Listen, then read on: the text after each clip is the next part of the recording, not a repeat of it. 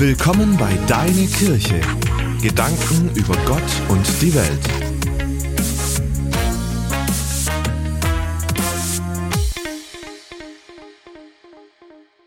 Was ist mit dem Eis?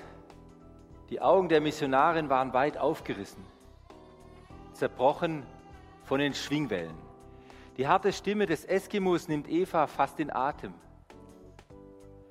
Dein Mann kommt niemals mehr zurück. Woher willst du das wissen, Kupa? fragt die Frau. Ich bin ihm begegnet, draußen auf dem Eis. Er fuhr aufs offene Meer hinaus, ohne zu sehen, was dort los ist. Und du hast ihn nicht gewarnt, Kupa? Nein. Warum nicht? Weil ich ihn hasse, war die dumpfe Antwort des Eskimos. Die Missionarin musste sich mit beiden Händen am Ladentisch festhalten, der Boden begann zu wanken. Heute Morgen noch hat ihr Mann mit einigen Eskimos die Missionsstation fröhlich verlassen. Wenn Gott will, sind wir in drei Tagen wieder zurück. Er wollte nur die eingetauschten Fälle verkaufen, drüben in einer größeren Stadt.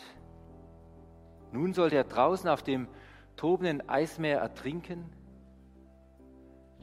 Deutlich hörte man das Krachen der riesigen Eisschollen, die sich durch das in unheimliche Bewegung geratene Meer hin und her, die hin und her geworfen wurden. Das Eis brach, kein Zweifel. Jetzt nur nicht schwach werden, dachte Eva. Sie spürte die hasserfüllten Augen des Mannes auf sich gerichtet. Er fiel ihr Blick auf einen alten Bibelvers an der Wand. Der Text kam, war kaum noch lesbar, er war verblichen, aber sie wusste genau, was hier stand. Mir ist gegeben alle Gewalt im Himmel und auf Erden. Plötzlich sagte sie mit fester Stimme, er wird zurückkommen. Mein Jesus ist stärker als die Schwingwellen. Niemals, lachte der Eskimo, noch nie ist jemand, jemals einer aus den Schwingwellen entkommen. Aber okay, weiße Frau, die Wette gilt. Wenn dein Mann zurückkommt, ist dieser Jesus stärker als unsere Götter und ich werde Christ werden. Er kommt wieder. Ja, mein Mann kommt wieder. Jesus ist stärker, jubelt die Frau. Ihre Stimme war plötzlich völlig fest und gewiss. Irritiert verließ der Eskimo den Laden. Vertrauen auf Gottes Allmacht ist der Schlüssel zur Ruhe mitten in größter Not, wenn alles auf uns reinstürzen will. Diese Ruhe und Gewissheit erlebte jene Missionarin in Augenblicken tiefster, im Augenblick tiefster Anfechtung mein Jesus ist stärker. Mein Jesus kann auch das tosende Meer ruhig machen. Soweit waren die Jünger Jesu allerdings noch nicht, als sie allein auf dem großen See gegen den starken Wind ankämpften. Ich lese uns aus Matthäus 14 die Verse 22 bis 33. Gleich danach befahl Jesus seinen Jüngern, in ihr Boot zu steigen und an das andere Ufer des Sees vorauszufahren. Er selbst blieb zurück, um die Leute zu verabschieden. Dann ging er allein auf einen Berg, um zu beten. Es wurde Nacht. Das Boot war noch weit draußen auf dem See, da brach ein schwerer Sturm los. Die Jünger konnten kaum noch steuern. In den frühen Morgenstunden kam Jesus auf dem Wasser zu ihnen. Als die Jünger ihn sahen, schrien sie vor Entsetzen, denn sie hielten ihn für ein Gespenst. Aber Jesus sprach sie sofort an, Habt keine Angst, ich bin es doch, fürchtet euch nicht. Da rief Petrus, Herr, wenn du es wirklich bist, lass mich auf dem Wasser zu dir kommen. Komm her, antwortete Jesus. Petrus stieg aus dem Boot und ging Jesus auf dem Wasser entgegen. Als Petrus aber die hohen Wellen sah, erschrak er und im selben Augenblick begann er zu sinken. Herr, hilf mir, schrie er. Jesus streckte ihm die Hand entgegen, ergriff ihn und sagte, Hast du so wenig Glauben, Petrus? Vertrau mir doch. Sie stiegen ins Boot und der Sturm legte sich. Da fielen sie alle vor Jesus nieder und riefen, du bist wirklich der Sohn Gottes.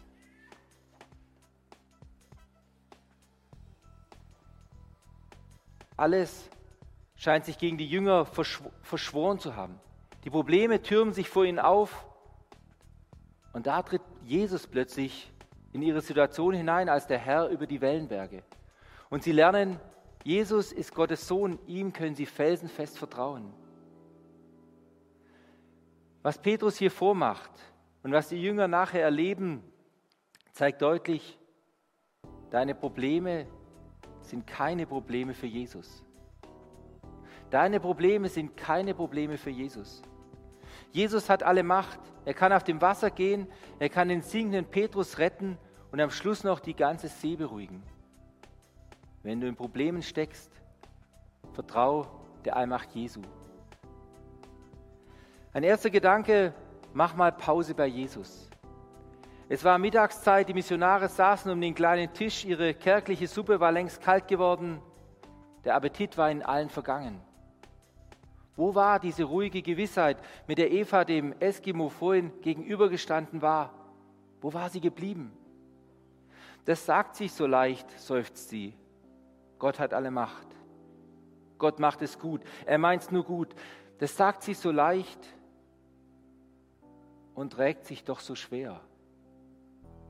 Die Missionare starren vor sich hin. Auf einmal springt einer auf. Das ist doch alles sinnlos hier. Seit 27 Jahren arbeiten wir hier umsonst, ohne Frucht. Unsere Missionsarbeit ist sinnlos. Diese harten Eskimos, die paar, die sich bekehrt haben, taten das doch nur, weil sie dachten, sie können dann von uns Missionaren was zu essen bekommen. Und jetzt sind sie wieder lau und tot geworden. Und jetzt das noch. Da werden sie lachen. Na, wo ist denn nun euer Gott? Ihr seht doch, dass er nichts kann. Die Schwingwellen sind stärker.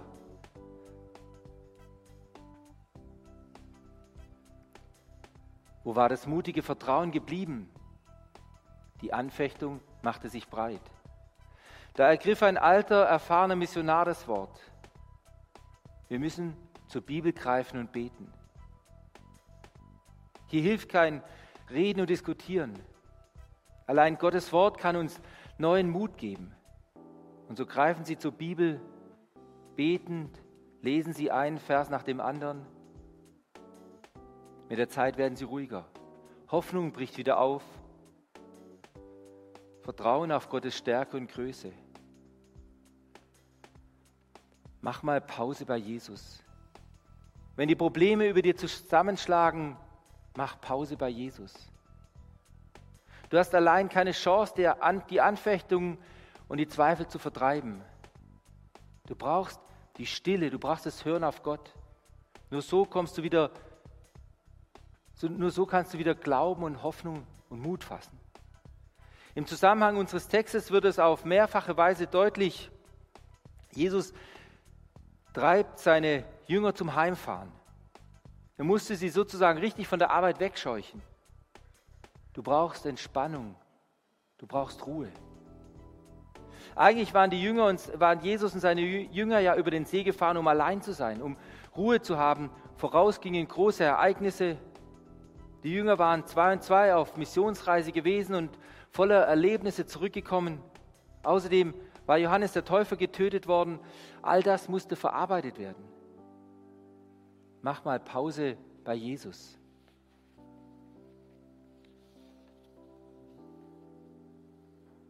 Das ist das Beste, was wir tun können. Wenn uns Frust überfällt, wenn einfach alles auf uns einstürmt oder wenn wir nicht mehr drüber raussehen und das geht uns so oft so, dann hilft kein Diskutieren und Rumgrübeln so gut wie Stille werden und beten. Wir nehmen das oft erst als letzten Ausweg, wenn alle eigenen Ideen versagen, wenn gar nichts mehr geht. Dann greifen wir zum Gebet und zur Bibel eigentlich total dumm. Denn ich habe schon so oft erlebt, wie ich dann ruhig geworden bin, wenn ich alles Jesus gesagt habe. Viel besser als ewiges Grübeln und Sorgen machen. Mach mal Pause bei Jesus. Ein zweites, riskier was im Glauben. Der große China-Missionar Hudson Taylor musste einmal sehr anschaulich lernen, dass der Glaube aus dem Kopf in die Hände und Füße kommen muss. Er war von, einem sehr, von einer sehr armen Familie um Hilfe gebeten worden. Er sollte für die kranke Frau der Familie beten. Aber während er für die Frau beten wollte, hatte er den Eindruck, dass er der Familie sein letztes Geldstück geben sollte, das er besaß. Aber dieses Geld brauchte er doch selbst. Schon morgen musste er davon Essen kaufen, wenn er nicht hungern wollte. Wenn ich doch nur zwei Münzen hätte, denkt er, bestimmt würde ich dann eine der beiden Münzen dieser armen Familie schenken. Aber Hudson hatte eben nur diese eine Münze und die brauchte er dringend für seinen eigenen Lebensunterhalt. Der Mann hat mich gerufen, mit seiner Frau zu beten, erinnert sich Hudson. Er kniet sich neben die Frau. Wir haben einen Vater im Himmel, der uns liebt, hört er sich sagen, wenn wir ihm vertrauen. Du Heuchler, schreit eine Stimme in ihm. Du erzählst den Leuten von einem guten und liebevollen Vater und klammerst dich selbst an dein Geldstück. Hudson kämpft mit sich. Er denkt an sein einziges Porridge-Schälchen auf seinem Schreibtisch. Das wird gerade noch genug sein für ein Frühstück. Und dann? Wieder reißt er sich zusammen, dass er auch immerzu an dieses dumme Geldstück denken muss. Aber je mehr er versucht, der Frau Trost zuzusprechen, desto deutlicher merkt er, das geht nicht. Die Worte bleiben ihm schier im Hals stecken. Schließlich fasst Hatz in seine Manteltasche. Er nimmt seine Silbermünze und reicht sie dem Vater. Dieses Geld ist das Einzige, was ich besitze. Nehmen Sie es und kaufen Sie sich morgen davon etwas zu essen. In dem Moment spürt er richtig, wie eine Last von ihm abfällt. Er fühlt sich beinahe glücklich, nachdem das Geld nicht mehr in seiner Tasche brennt. Er wendet sich noch einmal der kranken Frau zu. Was ich Ihnen vorhin gesagt habe, ist wirklich wahr. Gott ist ein Vater, auf den man sich verlassen kann. Und plötzlich weiß Hudson, dass auch er es wirklich kann.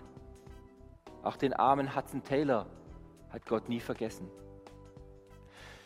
Das ist der Unterschied zwischen Kopfwissen, Kopfglauben und wirklichem Vertrauen. Wie oft haben wir schon andere, getröstet und gesagt, Gott kann alles, Gott wird dir helfen. Und bei uns selbst, wie sieht es da aus? Rechne ich damit, dass Jesus auch mir helfen kann? Genauer, rechne ich damit, dass Jesus mir heute genau in dem Problem hilft, an dem ich schon die ganzen, den ganzen Tag rumkaue? Dass Jesus morgen mit mir wieder hineingeht in die Schwierigkeiten, denen ich am Freitagnachmittag den Rücken gekehrt habe? Hast du den Glauben nur im Kopf oder hast du ihn in den Händen, auch in den Händen und in den Füßen? Das begeistert mich an dem Petrus. Der sagt, der Petrus sagt sich, der Glaube muss doch Konsequenzen haben. Der Glaube muss doch ganz praktisch, ganz handgreiflich werden. Jesus, wenn du es bist, dann kannst du auch mich auf dem Wasser laufen lassen. Riskier was im Glauben. Es muss doch funktionieren, was du glaubst. Ja, es funktioniert auch. Nimm dein Glauben, nimm das, was du alles schon weißt über Gott und über seine Macht. Nimm das alles mal ernst und zieh die Konsequenzen. Wende das alles mal an auf deine Situation. Gott ist doch der große und allmächtige Gott, als den du ihn anbetest. Er kann deine Probleme locker lösen. Du musst ihm nur vertrauen. Das heißt Christsein praktisch. Du schaust auf Jesus und steigst aus dem Boot. Und du wirst sehen, du kannst stehen und laufen. Aber Petrus, das ist doch völliger Quatsch, theologisch viel zu unsicher, was du da an, von Jesus verlangst.